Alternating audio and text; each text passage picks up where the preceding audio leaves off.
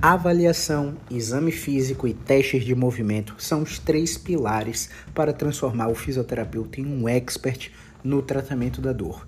Eu sou Caio Ferreira, sou fisioterapeuta e vamos para mais um episódio do nosso podcast Physio Insight, um projeto onde eu falo o que você tem que ouvir na lata, doa quem doer, a respeito de tratamento da dor baseado em ciência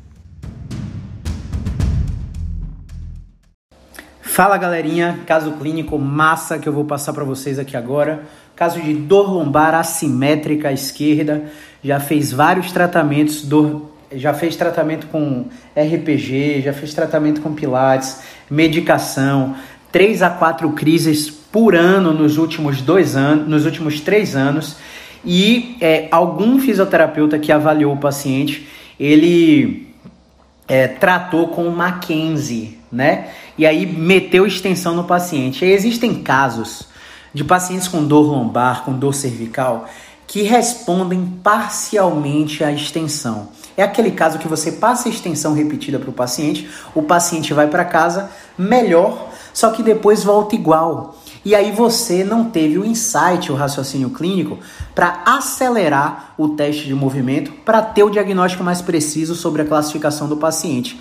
E aí, como a, a, a melhora ficou muito inconclusiva, como é que, como assim? Eu coloquei as, as referências do paciente.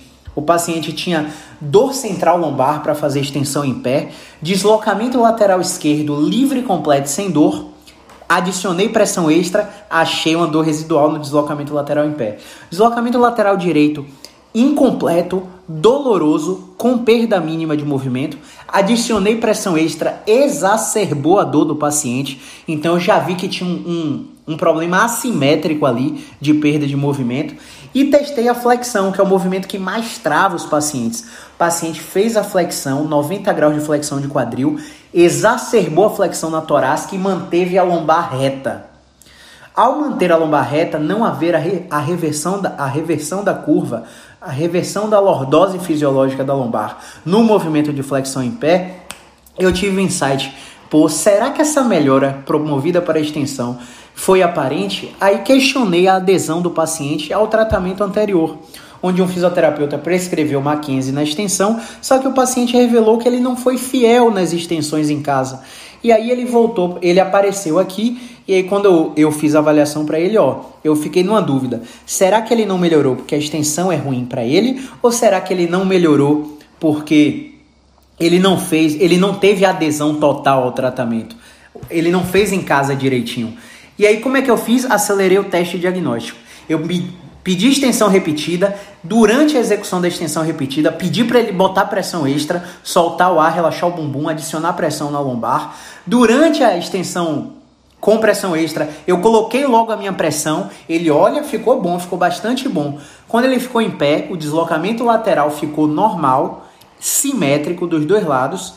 A extensão continuou produzindo a dor central e a flexão ele ainda ficou fazendo, palpando é, a coxa. Sabe aquele paciente que quando vai dobrar o tronco para alcançar os pés, ele vai apoiando na coxa? Foi o caso desse paciente. Ó, ele não tem segurança, o movimento continua limitado e eu já botei a minha pressão. O que é que eu fui fazer? Acelerei o teste diagnóstico.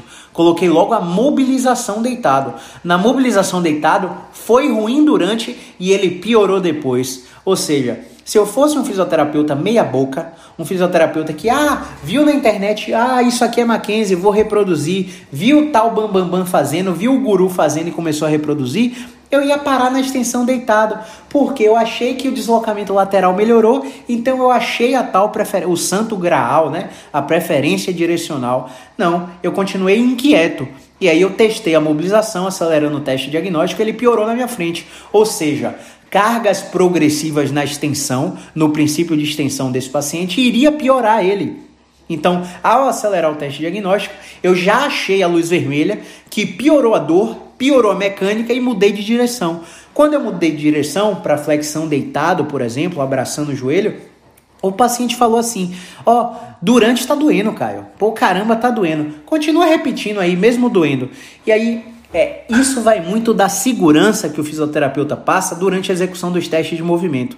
Durante a avaliação, eu já tinha clareado para ele o seguinte: ó, eu vou te testar, o teste é provocativo, eu preciso saber quais são as estruturas que estão irritadas, porque ao descobrir as estruturas irritadas, seu tratamento vai ser mais assertivo. Faz sentido? Ele faz sentido. Então, pode ser que eu exacerbe sua dor. Tá tudo bem? Tá tudo bem. O paciente continuou dobrando com sem a reversão da curva lombar, exacerbando a, a, flexão de quadril, exacerbando a flexão torácica para dobrar o tronco em pé. E aí, quando ele começou a fazer, durante começou a doer, e lá na flexão deitado, lá para oitava, para nona repetição, o paciente começou a referir melhora. Então, o que é que eu falo para os pacientes aqui? A gente está aqui para encorajar você. Porque quando você faz um movimento em casa e sente dor, você para. Porque você está associando que movimento gera machucado. Que se eu tenho dor, eu tenho lesão. E que se quanto mais dói, mais lesão eu tenho. Só que isso não é verdade e nem corrobora com as evidências científicas. Por quê? Porque dor não é um marcador preciso do estado dos tecidos.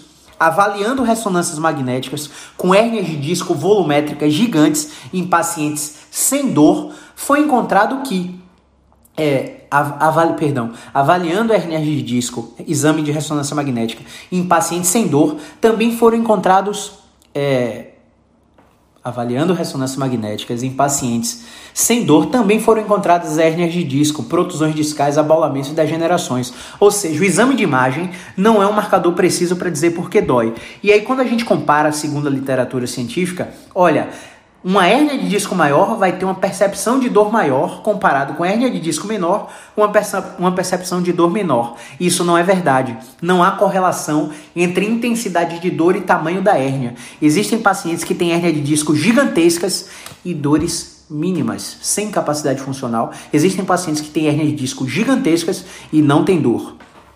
Já existem pacientes que têm pequeniníssimas protusões discais e têm uma dor altamente incapacitante com uso extra de 40, 45, 50% de incapacidade. Né? Um, um, um Oswestry Disability Index, é, um Roland Morris, né? questionários específicos de incapacidade funcional. O paciente está com alta incapacidade, mas a, o exame de imagem, a alteração é super pequenininha. Isso acontece muito. Então eu continuei falando para ele. O problema é que o paciente sente dor acha que tem lesão e não faz em casa. E quando ele está aqui, ele sente dor e a gente incentiva a continuar. Porque existe um fenômeno chamado paradoxo do movimento.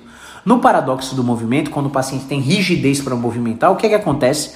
Durante a execução dos movimentos, o paciente vai sentindo dor, só que quando ele começa a repetir, vai chegando na sétima, na oitava, na décima quinta, na vigésima repetição, ele começa a habituar a habituação é um fenômeno neurofisiológico que faz com que o paciente acomode o estado doloroso, como se os tecidos relaxassem. A gente não sabe ao certo o mecanismo que, que faz com que isso ocorra. A gente só sabe que ocorre. E é isso que é importante. Por quê? Não interessa qual a via neurofisiológica que eu melhore o paciente. Interessa o desfecho, o resultado final. Se o paciente não consegue vestir uma cueca em pé, tem que se apoiar na parede, isso é incapacidade funcional. Se o paciente não consegue fazer sexo com a esposa porque dói a lombar, isso é incapacidade funcional. Se ele tiver dor 10 com essa incapacidade, se eu devolver essa capacidade funcional e ele continuar com dor 10, a maioria dos pacientes vão estar satisfeitos, porque eles voltaram a realizar as coisas que a dor impedia ele para fazer. Então, só que a gente sabe que quanto mais o paciente ganha movimento, mais ele melhora. Então a gente pode fazer o seguinte: um, um caso de uma outra paciente em crise de dor lombar que é, foi desencorajada é, a se movimentar, ficou com muito medo de se movimentar, ficou em casa de repouso. Eu falei para ela: olha, deu certo você ficar em casa de repouso. 60% das crises de dores de coluna tem autorresolução em seis semanas. Você tem uma história natural altamente favorável, sua dor não irradiou abaixo do joelho, você não perdeu de for não perdeu força para ficar na ponta do pé, não perdeu força para ficar no calcanhar, então você não teve alteração de reflexo, déficit de sensibilidade, incontinência urinária, febre junto com a dor, perda de peso sem motivo, você não teve nenhum desses sinais clínicos que fazem com que eu me preocupe relacionado a investigar uma patologia grave. Uma vez que você não teve nenhum desses sinais, eu estou tranquilo que a história natural, junto com o tratamento fisioterapêutico, vão resolver o seu problema, que está antes de seis semanas. Não deu outra. O paciente retornou ao atendimento, a gente encontrou dois movimentos que desbloquearam imediatamente o dobrar para trás, que era um movimento que estava bloqueado na paciente, que ela praticamente não conseguia fazer na crise. Eu deixei aqui os stories hoje. Tá aí nos stories, o antes e depois. Como a paciente testou antes da intervenção, como a paciente ficou depois da intervenção. Caio, o que, é que você fez na paciente? Um movimento um movimento e o paciente destravou dobrar para trás. Ela ainda tem dor? Ela ainda tem dor. Ela tem capacidade funcional? Ela ainda tem capacidade funcional. Mas a gente já achou a luz no fim do túnel. A gente já achou a estratégia que está destravando a coluna dela progressivamente. E aí, quando você me vê falar de coluna aqui, principalmente desse caso que eu trouxe para vocês, vocês acham, ah, você é especialista em coluna? Não, eu sou fisioterapeuta. Fisioterapeuta músculo esquelético. Na fisioterapia não é que nem a medicina, que é subespecialidade em quadril, joelho, tornozelo, ombro. A gente tem que ver tudo, porque o cara tá com a dor no pé, mas o problema é lombar. O cara tá com a dor no punho, síndrome do do carpo, mas o problema é cervical. O cara tá com a dor abdominal baixa, achando que tá morrendo com a crise de apendicite, sepsemia, é um problema torácico. O cara tá com gastrite, é um problema torácico. O cara tá com a cólica abdominal, a mulher tá com a cólica abdominal, tá, mudou de anticoncepcional, tá com dor abdominal baixa, não tá, tá dormindo recolhida na cama. Todo mundo faz ultrassom de abdômen total, às vezes colonoscopia, às vezes ressonância da pelve, descobre mioma, descobre endometriose e diz, ó, mulher, você tá com dor porque você tem endometriose.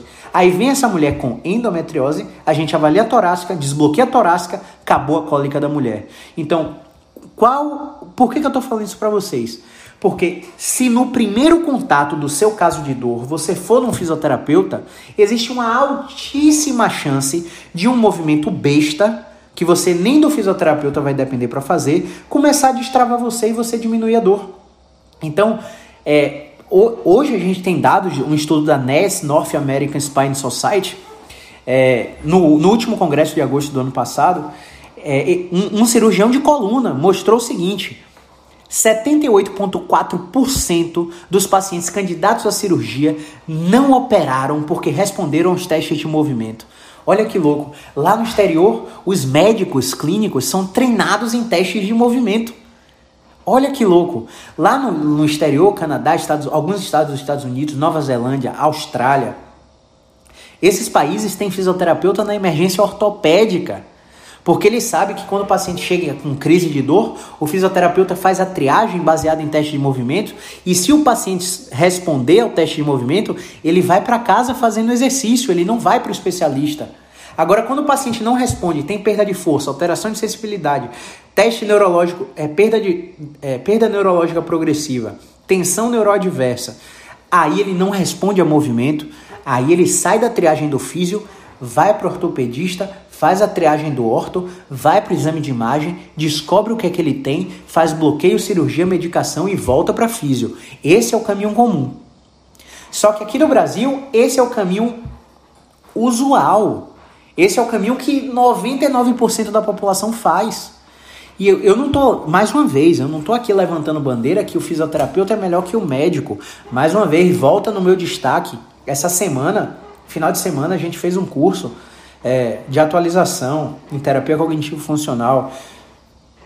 Um dos instrutores atendeu o paciente ao vivo, paciente com história de cirurgia, que não conseguia dobrar para trás. Colocamos, ele colocou uma adaptação no movimento do quadril e o paciente resgatou completamente a esperança, chorou durante o atendimento e ficou com aquela sensação: caramba, por que, que eu não fui no fisioterapeuta primeiro? Então, existem muitas cirurgias, muitos procedimentos invasivos que são desnecessários, porque o profissional de saúde nem sequer testou o paciente, simplesmente anotou a história, pediu o exame de imagem e tratou a fotografia, não tratou o ser humano. Então, a gente precisa ter critério quando a gente busca o profissional. Caio, ah, mas fisioterapia especializada é muito caro, eu tenho um plano de saúde. Não se engane. Eu vou, vou dar só um exemplo hipotético aqui para você. Experimente não usar seu plano de saúde e vá para uma emergência ortopédica. Você vai entrar pagando 500 reais. Se você precisar de imagem, eles vão fazer radiografia, tomografia e ressonância. Você vai entrar pagando dois mil reais. Eles vão, eles vão dizer que você precisa de contraste. Você vai pagar R$ 2.500. Podem dizer que você precisa de uma artrorressonância porque visualiza mais bonito, você vai entrar pagando 3 mil reais. Você acha que com plano de saúde é diferente? Plano de saúde não é diferente, você entra pagando valor e quanto mais procedimento você faz, mais o plano de saúde é usado. Quando chega no final do, do ano, que o, os médicos das operadoras de saúde avaliam sua sinistralidade, eles vão ver lá, ó, esse grupo de pacientes estão usando mais do que estão pagando. Eu vou aumentar porcentagem anual dele e a taxa por idade mais ainda. Não se engane, cai no seu bolso também. Quando você vai para fisioterapia especializada, em 90% dos casos, você não precisa fazer esse caminho torto aí do sistema de saúde. Você para na fisioterapia, trata 6, 8 semanas, tem o autocontrole do seu problema, na maioria dos casos. Quando não tem, no primeiro atendimento, a gente já sabe para quem te encaminhar. Ó, você vai precisar disso, vai precisar daquilo, vai precisar daquilo. Quando você não tem resultado durante 6 a 8 semanas, a gente já encaminha você para um tratamento mais invasivo, porque, por exemplo, tem pacientes com dor no quadril, ou com dor no ombro, ou com dor na coluna, que não que respondem inicialmente ao movimento e depois param de responder. E quando eles param de responder, a gente não consegue encontrar nenhuma estratégia via movimento, terapia manual, educação, terapia cognitiva.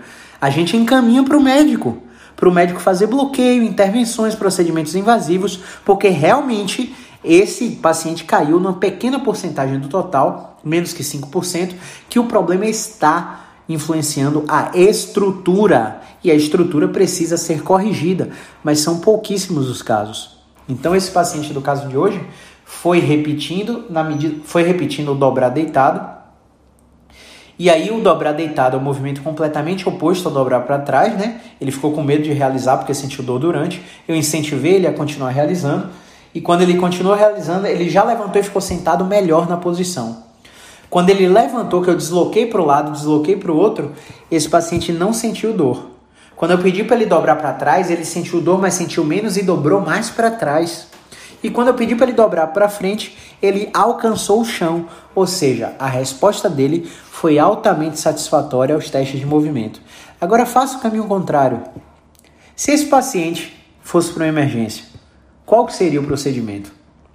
E aí, se esse paciente não melhora com o, o procedimento proposto na emergência, tem muito profissional que fala para o paciente assim, ó, é, às vezes tem que piorar para melhorar. Pelo amor de Deus. Se o paciente piorou imediatamente depois da intervenção, foi a intervenção. Se ele melhorou imediatamente depois da intervenção, foi a intervenção que melhorou o paciente. O que que acontece? O paciente vem para cá dopado de remédio, a gente não tem capacidade de testar os movimentos, porque quando a gente testa, todo sintoma está mascarado, ou o paciente vem para cá omitindo informações, tá fazendo dois, três tratamentos fora daqui, volta pior ou volta melhor, a gente não sabe o que é que melhorou ele. Por isso, qual o critério que eu utilizo? Eu faço uma coisa para uma coisa de cada vez e jogo limpo com o paciente. Às vezes a dor é a última coisa que vai melhorar a gente tem que melhorar seus movimentos. Você não está tolerando deslocar para o lado, deslocar para o outro, dobrar para trás, dobrar para frente. Está doendo, está doendo igual, mas o tamanho do seu movimento está aumentando. Isso é nítido. Se a gente filmar e te mostrar antes e depois do, da filmagem, você ganhou movimento. E a gente sabe que quando você ganha movimento, você tende a melhorar progressivamente. Então, além disso, a gente tem os testes de exercícios. Exemplo: o paciente chega com dor, você quer testar se o sistema interno neurofisiológico do paciente está é, íntegro. E aí o que é que você faz? Você faz o seguinte: olha, paciente, começa a pular, começa a fazer polichinelo, começa a fazer agachamento, começa a fazer flexão de braços. Claro, a depender da tolerância do paciente. E aí, imediatamente depois de 5 a 6 minutos de exercício de moderada intensidade, bota o paciente para ficar com o coração na boca, você retesta todas as referências. Retesta como é que tá a dor. O paciente, não, acho que está melhor, né? Acho que está mais fácil. Até fica confuso, pô, é difícil de perceber. Quando o paciente te falar que é difícil de perceber, ó, eu vou filmar aqui, porque eu preciso comparar como você chegou com, com que você, é, como você vai sair. E aí raramente os pacientes não deixam. Tem paciente que está triste aí não deixa, não quer tirar foto, não quer que você filme antes. Tem problema não. Tem paciente que não gosta de exposição da imagem.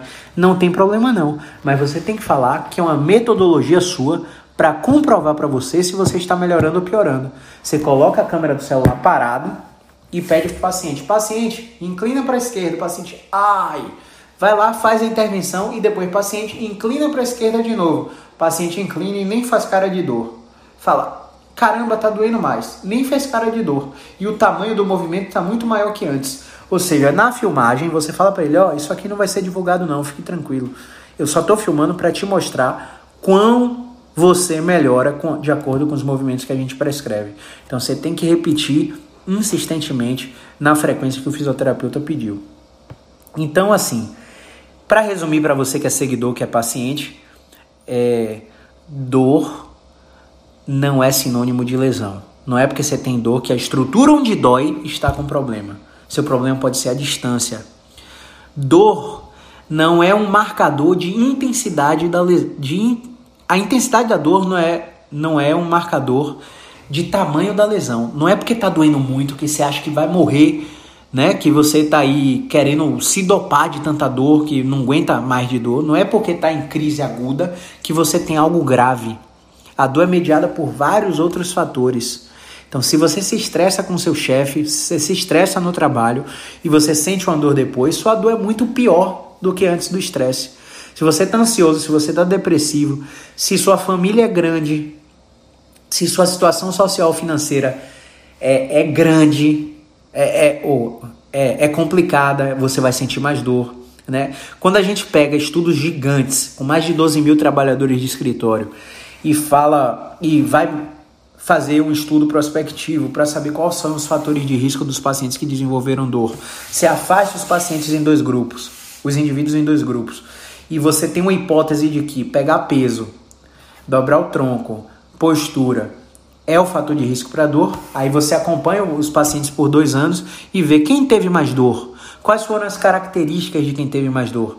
Aí as características são ser mulher, usar teclado por mais de quatro horas, fatores físicos, né? Níveis de ansiedade, níveis de depressão, tamanho da família, relação entre esforço dado e recompensa recebida no trabalho e suporte no trabalho, ou seja, aspectos psicológicos e sociais. Então, não se engane. Você está sobre um forte período de estresse aí agora, daqui a duas semanas você tem uma crise de coluna. Você vai tentar procurar na sua trajetória tudo que você fez de errado. Postura, pegou peso, rodou, mas nada disso vai ter influência na maioria dos casos. Beleza? Então era isso que eu tinha para falar. Não se amedrontem por causa da dor, porque quanto mais medo você tiver do movimento, mais a musculatura trava. E quanto mais a musculatura trava, mais dor você tem. É, não ache que a ressonância magnética vai fazer com que você ache a causa da dor. Relações de causa e efeito são raríssimas, raríssimas é, é, muito difícil de um estudo científico encontrar uma relação de causa e efeito. Todos encontram relações de associação, o que é completamente diferente. Então, o paciente tem hernia de disco e está doendo, aí eu te trago outro dado de um estudo. Apenas 5% das hérnias de disco são sintomáticas. Ou seja, 95% dos pacientes que acham hérnia, a dor não é por causa da hérnia. É por causa de um movimento bloqueado, de um estresse psicossocial, de uma privação de sono, de uma depressão tudo associado. Então a gente precisa ter cuidado com o que a gente fala para os pacientes. Beleza? Grande abraço. Movimento é vida.